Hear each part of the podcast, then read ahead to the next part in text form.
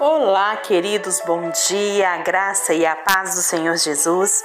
Estamos aqui para mais um devocional diário com Sara Camilo, hoje, dia 24 de abril de 2021.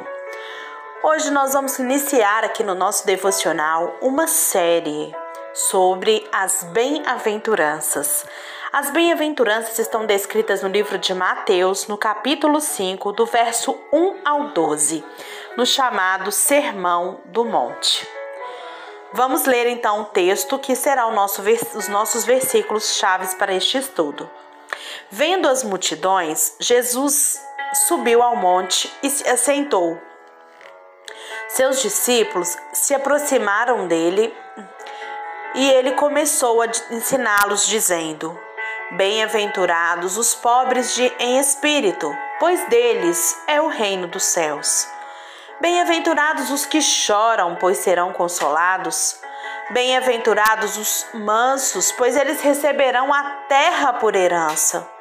Bem-aventurados os que têm fome e sede de justiça, pois serão satisfeitos. Bem-aventurados os misericordiosos, pois obterão misericórdia. Bem-aventurados os puros de coração, pois verão a Deus. Bem-aventurados os pacificadores, pois serão chamados filhos de Deus.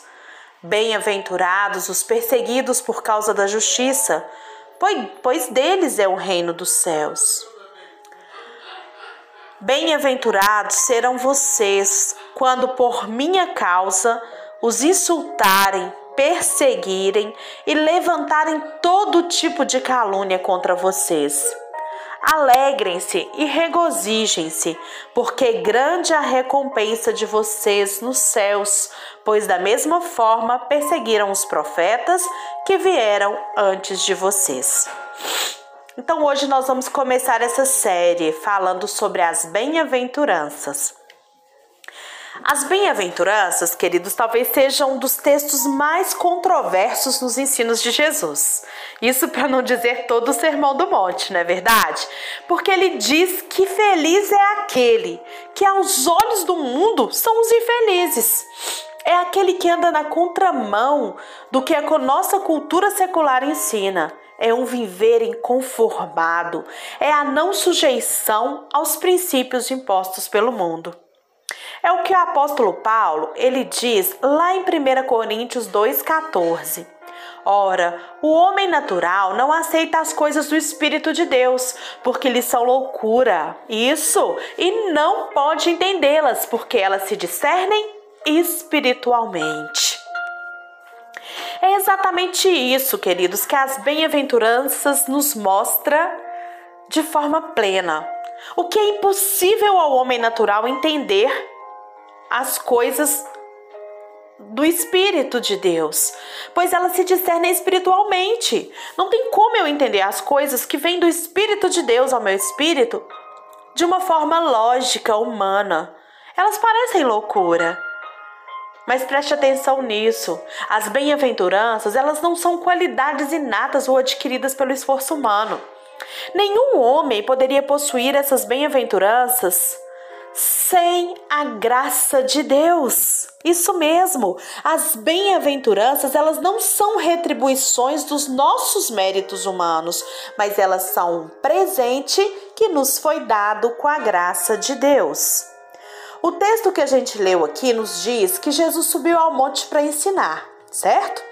Pois ele tinha é, para fazer, é, diz, pois ele tinha para dizer o que ele tinha para explicar ali para os seus discípulos e para aqueles seguidores, a vida comum do vale interior, onde os homens estavam acostumados a se reunir, não tinha como ser.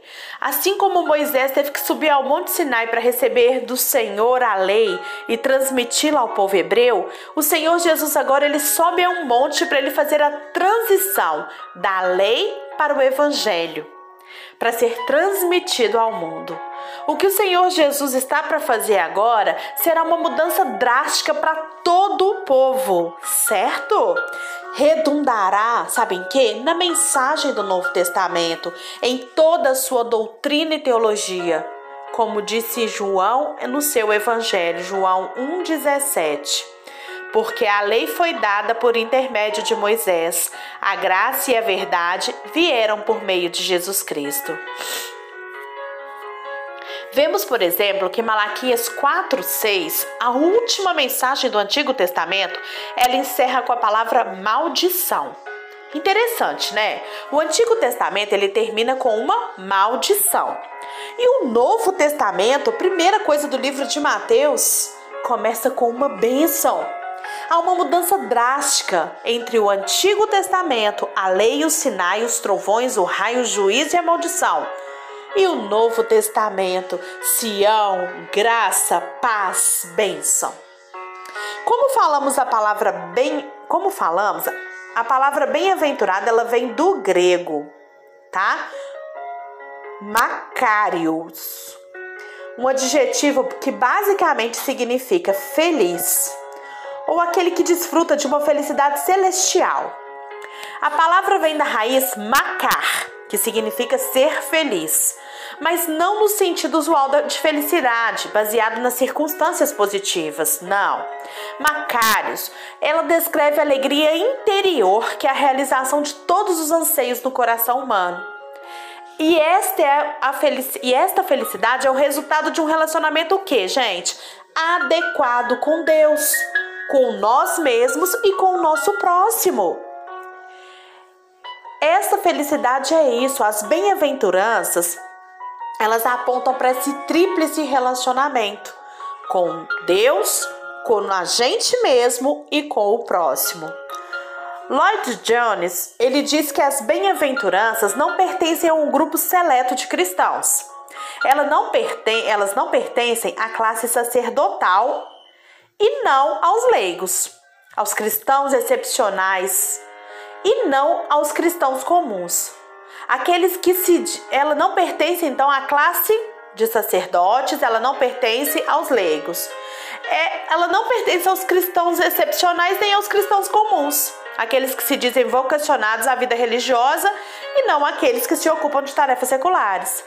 Na Bíblia não há distinção como essas, queridos. Na verdade, Todos os cristãos devem manifestar-se com todas essas qualidades que o Senhor Jesus nos ensina. O Senhor Jesus, no Sermão do Monte, ele nos dá o resumo do cristianismo. Ele nos mostra quais são as atitudes e os comportamentos de um verdadeiro cristão. Ainda, né, a nível de introdução, vamos falar aqui que as bem-aventuranças em Mateus, elas parecem ser oito em número, né? Pois no verso 11 Jesus abandona a frase exclamatória: Bem-aventurados os. E ele aborda os discípulos diretamente com as palavras: Bem-aventurados sois vós. As oito qualidades aqui indicadas, quando integradas umas às outras, elas formam o caráter daqueles que únicos serão aceitos pelo Divino Rei com seus súditos. E os únicos que poderão ver, que o poderão ver, sendo ele invisível, os únicos dignos de serem os seus filhos. Então não é a minha bandeira religiosa, não, não é a minha religião que vai definir se eu verei ou não a Deus, mas sim aquele que vai ser aceito, aquele que vai ter o caráter de Cristo. Sabe o que significa caráter? Caráter vem de caractere, vem de estampa, vem de impressão. Aquele que tem o caráter de Cristo é aquele que se porta como Cristo. Ai, Sara, mas é muito difícil se portar como Cristo não sendo Deus. Não. Jesus, como homem, veio nos ensinar que ao homem é possível ter o comportamento cristão. As bem-aventuranças, elas descrevem esse caráter equilibrado e diversificado do povo cristão. Não existem oito grupos separados e distintos de discípulos, alguns dos quais são mansos, enquanto outros são misericordiosos, ou outros são chamados para suportar perseguições. São antes oito qualidades do mesmo grupo de pessoas ao mesmo tempo. O cristão é manso, é misericordioso, é humilde de espírito, tem limpo coração, chora e tem fome, são pacificadores e perseguidos. As bem-aventuranças é como o fruto do Espírito, que está lá em Gálatas 5, 22, 23. Impossível de se separá-las. Assim como o fruto é um só, as bem-aventuranças também. Sabia disso? Jesus é enfático ao afirmar que o cristão é feliz, muito feliz. A sua felicidade ela é pura, ela é profunda e eterna.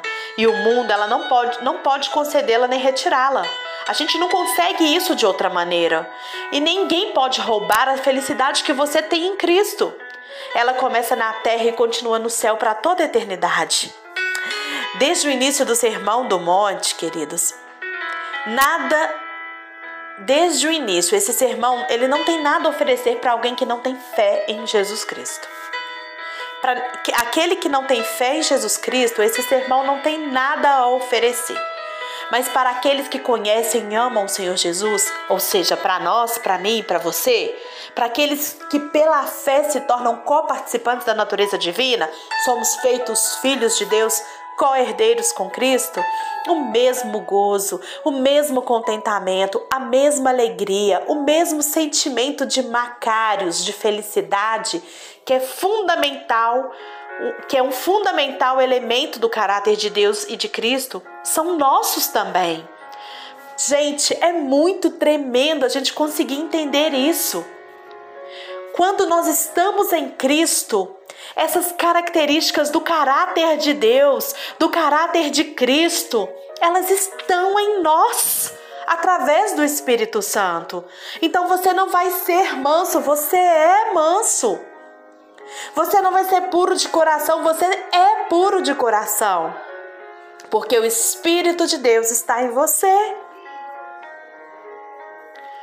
Assim, quando nós falamos de felicidade ou de bem-aventurança, nós estamos abordando o tema dentro de um contexto bíblico e não nos referindo a uma atitude superficial baseada em circunstâncias. Jesus, o maior pregador, ele prega aqui sobre a verdadeira felicidade. Preste atenção: o cristianismo é a religião do prazer e da felicidade. Às vezes as pessoas olham e falam: Mas como, Sara? Tem tanta proibição? Será que é verdade? Tem tanta restrição? Quando nós estamos em Cristo, nós somos livres. Nós não temos, não somos obrigados a fazer nada. Nós só precisamos estar dispostos a manifestar a glória de Deus através da nossa vida. O homem, ele é um ser obcecado pelo prazer. O hedonismo, né? O que é hedonismo? É uma filosofia que ensina que o prazer é o fim último do ser humano. Ou seja, o prazer, o ser humano vive para ter prazer.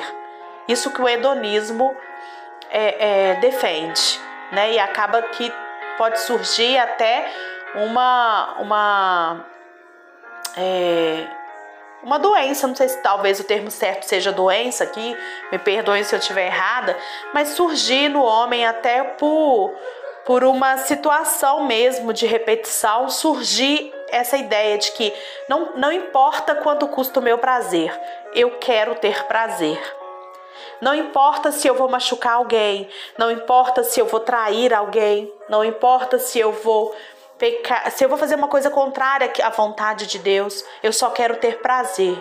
E essa filosofia ela rege a humanidade. A grande questão é onde está esse prazer? Nas coisas externas, no dinheiro, no sucesso, na cultura, no sexo, na diversão, nas viagens. Salomão, ele buscou a felicidade na bebida, na riqueza, no sexo e na fama. E lá em Eclesiastes 2, de 1 a 10, pode ler lá, ele fala assim: que viu que tudo isso era vaidade.